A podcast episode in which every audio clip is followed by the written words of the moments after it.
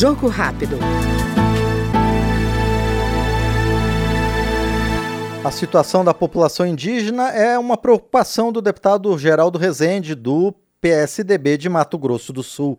Na avaliação do parlamentar, os cuidados com a vulnerabilidade dos povos originários devem ser prioridades nas gestões públicas. Durante a campanha eleitoral que nos fez chegar aqui à Câmara dos Deputados pelo sexto mandato consecutivo, nós assumimos um compromisso com as comunidades mais vulneráveis do Mato Grosso do Sul.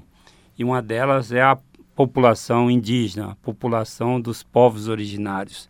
Trabalhamos intensamente durante esse ano para a conquista de uma unidade de saúde que vai ser modelo para o Mato Grosso do Sul e para o país, uma unidade de saúde com amplo acesso e com vários consultórios, com aparelho de raio-x, com aparelho de ultrassonografia, que onde poderão ser é, ter seis equipes de saúde da família. Conseguimos também o compromisso da construção de uma nova escola de ensino fundamental na aldeia Bororó, em Dourados, Mato Grosso do Sul, ao lado de levarmos a essas duas aldeias, que são as duas as maiores aldeias indígenas do país, é, 300 casas, 150 em cada uma dessas aldeias, no Programa é, Nacional de Habitação Rural.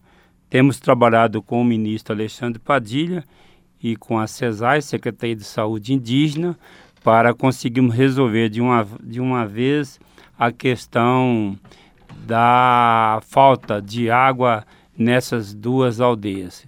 Conseguimos inserir no Programa de Aceleração do Crescimento, esse novo PAC, a possibilidade de resolvermos definitivamente a questão da falta de abastecimento de água nas reservas indígenas de Dourados e depois vamos construir também a possibilidade de levarmos essas questões a outras aldeias indígenas do Mato Grosso do Sul. Nós ouvimos o deputado Geraldo Rezende, do PSDB de Mato Grosso do Sul.